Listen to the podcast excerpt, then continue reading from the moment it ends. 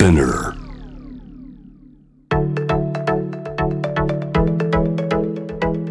伊藤忠 Dear Life, Dear Future Brought to you by 伊藤忠 SDGs スタジオ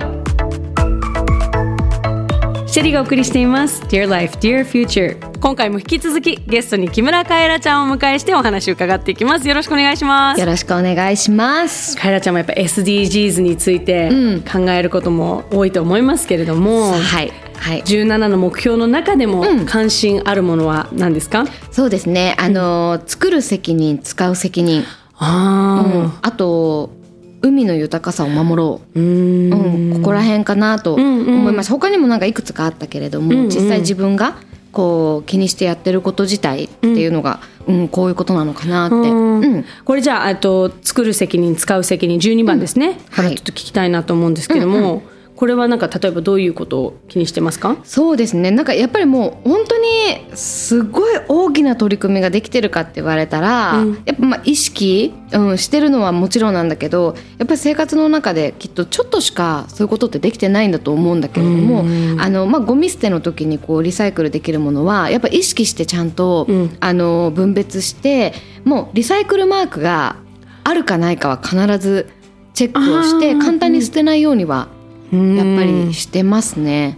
うん、買う時になんか意識するところとかあります？そうそうそう。なんかあのーそうあるある。なんかさ最近スーパーとかでお肉のトレーがついてない。あー。わかる？見たことある、うん。あのトレーがついてなくてビニールにあの包まれてる、はいはい。でもその方がお得だったりとかなぜかしてて。あそう。ーいやわかる。私あのトレー気になるんだよな。それ気になる気になる気になる。これあんまり良くないだろうなっていつも思う。うん思う、うん。あの野菜がトレーに入ってることないですか？フルーツとか。そう、うんうん。いやいらないなと思うんだけどそう。だからなるべくそういうのは避けたりとか、うん、そう、私もだからこう過剰包装とかそれこそそういうトレーが、えっとなくってあの売ってるスーパーに行ってお肉買ったりとかなんかそういうのはねちょっとやっぱあの気にしてみたりしてるかな。へえ、うん。そうかそうか。だからもう買う時点でゴミが少なく済むように捨てることを考えながら買う。そううん。へえなるほどね、やっぱりこう使う責任ですよね。それはまさに、うんうん。うん。そうなるべくねやっぱゴミは減らした方がいいなって思いますよ。やっぱもうどんどんどんどん暑くなったりさ、ねえ。ね、こんなに雪が降りそうだったりさ。ちょっとこう未来大丈夫かなって思う、ね。うん。うん。だからなんかやっぱり気をつけられることは気をつけていきたいなと、うんうん。うん思ってます。海の豊かさを守ろう。これはやっぱりか関心がある。そうなんかね海とはまた私は違うんだけれども、うん。なんかさお風呂のお水を捨てるのを冷めてから捨てるようにしていて、うん。そうっていうのはあのーそのお湯をねそのまま捨てると、うん。冬って、うん。そのお水をきれいにする工場があるじゃじゃない,、はいはいはい。そこでこうきれいにされてもちょっと温かいまま川に流れていっちゃうんだって。冬はなんか、うん。その温度が高いっていうか冷えにくはいはい。いらしいんだよね。そうそれでなんか川に温かいまま流れていくと、うん。例えばその温かい水で生きやすい生物はそこでどんどんどんどん繁殖してしまうけど、あの温かい水が苦手な冬の生き物はうん。ダメになっちゃう。うん。そう。だから生態系が崩れてっちゃうんだって。えー、そんなこと考えたことなかった。そうだからあのお風呂のお湯は、うん。えっと冷めてから流す。だからグッピーとかが超いるみたいよ。川に。そうか熱帯魚みたいなのが 育っちゃうんだ。さへあ、え、みんなその暖かいところが出てくるところでみんなずっといるんだって。なるほどね、そのあのあの言ったらその下水が流れてくるあ場そうそうそうそう。所の近くにそう。生息してるんだ。うん。えー、温度考えたことなかった。そう。えじゃあカエラ家では、うん。お風呂みんなで入入りました。入りました。うん。たらおお湯をゆ抜かずに抜かずに。そのままほっとく一回。ほっとくで時間が経って冷めたなっていう頃に流す。へえなんかでもそんなことでいいんだったらって思っちゃう私はお風呂基本使って、うん。で温まってるなっていう時にせっかちだから、もうそのまんま抜いちゃうの。だから知らなかったからそれを、でもうその入ってるまま抜いてで水抜きながら減ってきたなと思ったらシャワージャーって自分で洗っ流してでもお水なくなってきたなと思ったらそのままお風呂洗っちゃうから。もうでもそれが一番楽じゃない？楽なの。そうで私もやってた。温度のこと考えたらそうなの。もうやらない。うん。そう生態系がなんか崩れるとか言って。そうかでもなんかそうそれをこう意識してねやあの続けていくことでなんかこうそれこそセルフリスペクトじゃないけどなんか、うんうん。あちゃんといいことしてるなってこう,、うんうんうんあの翌日お風呂洗いながらね。そうねそうね。いいことしたその時洗った方が楽なのにね。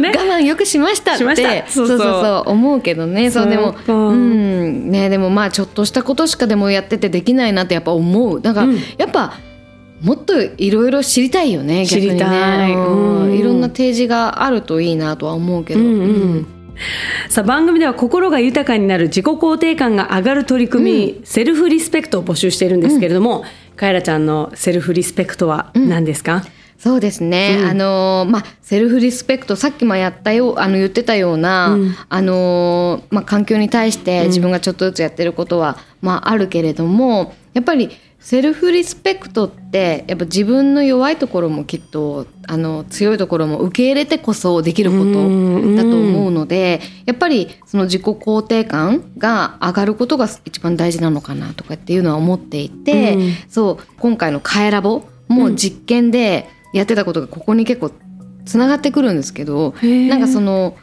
あのー音楽の実験でこう心を豊かにしようっていうことでこう取り組んでたツアーでもあってそうなんかやっぱりこういうコロナの状況でやっぱすごくこう我慢したり不安の中で生きてるから本当の感情と向き合う時間がないじゃないですか。うん。そうだからなんかその感性がこうをあえて鈍くしちゃう。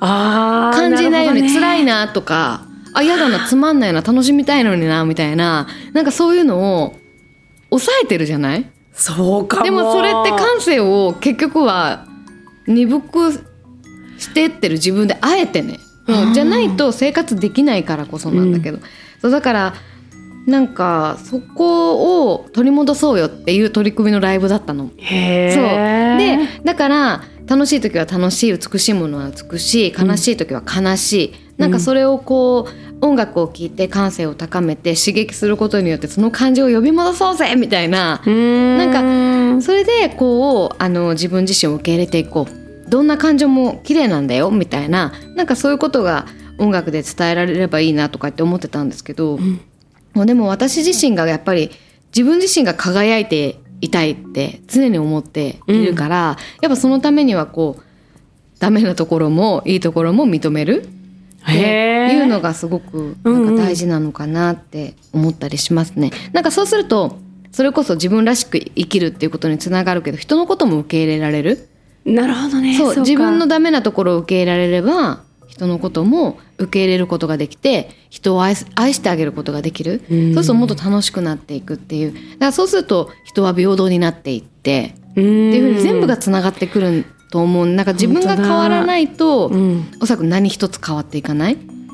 みたいな考え方なんだよね私が。そう。それこそインスタとかいろんな情報が、そそれこそコロナで余計だと思うんだけど、うん。ニュースとか情報ばかりが前に出ていてあの何が嘘かわからない情報の中で、うん。あの自分が判断しなきゃいけないじゃない？でしかもさインスタとかはさみんなさかっこつけたり綺麗な場面ばっかり載せるじゃん。そうね。そうだからさうまく生活がこう回ってない今やっぱりそれを嫌な気持ちで見る人もいるだろうし、うん。でもじゃあなんでそれを嫌な気持ちで見たのかな？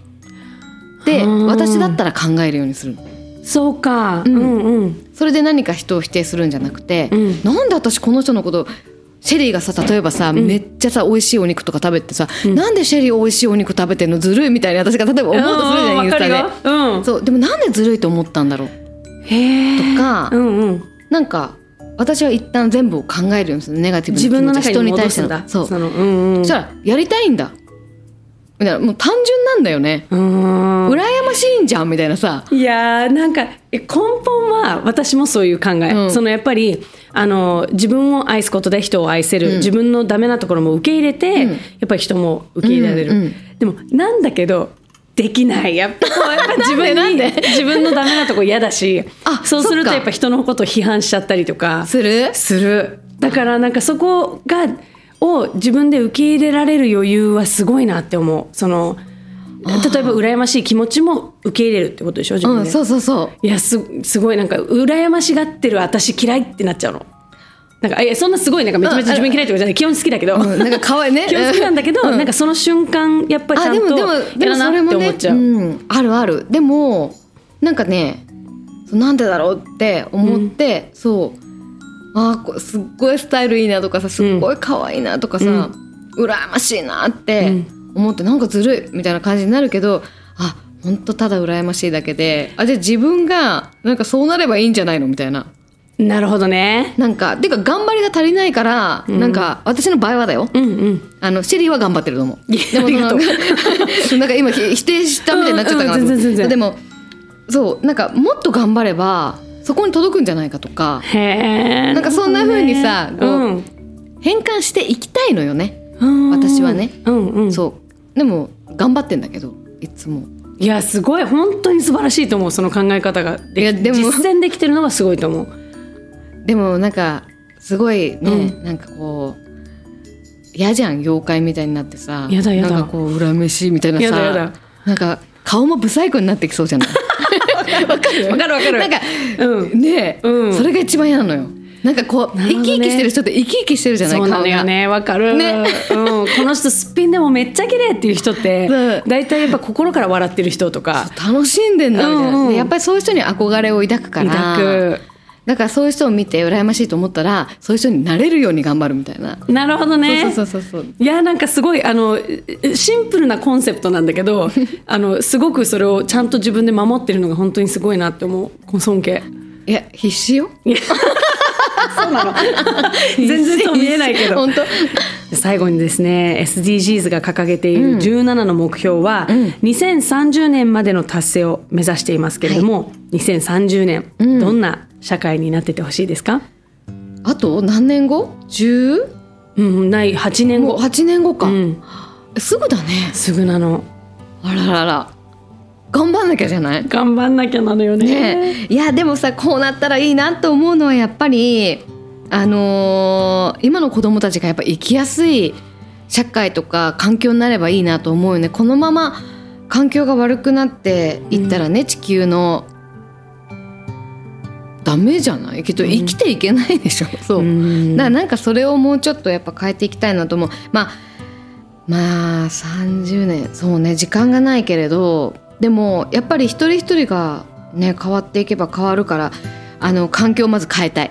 あとは、あのやっぱり平等になりたい。うん。うん。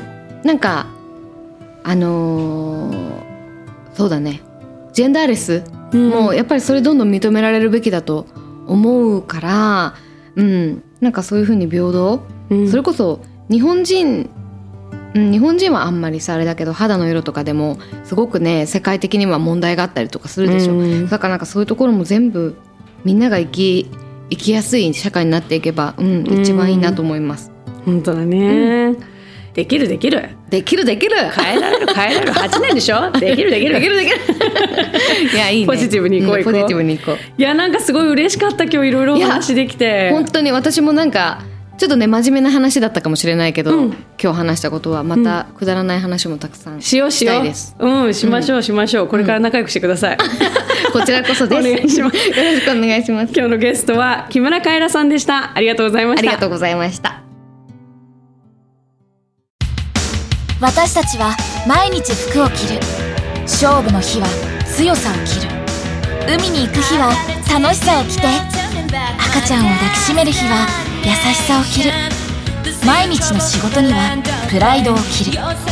そしていくつになっても見たことがない自分を着る。服は私たちを包む未来だから。こうありたいと願う未来だから。間違ってもいい。失敗したっていい。私たちは自分たちの意志で未来を着替えられる。未来を試着しよう。伊藤忠商事。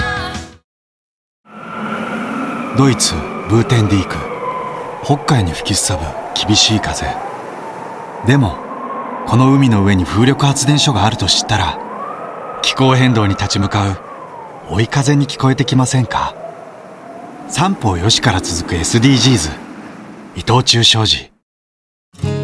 世界中から持ち寄ったこの星の難問たち SDGs テーマもバラバラだけれどとても大切な宿題の数々。だから一人一人が自分ごとにできないと何も始まらない。そう考える伊藤忠商事が自分に合った SDGs に出会える場として東京青山にオープンした伊藤忠 SDGs スタジオでは SDGs に関するさまざまなイベントを展開中です。私が夢中の SDGs 始まる。伊藤忠 SDGs スタジオ。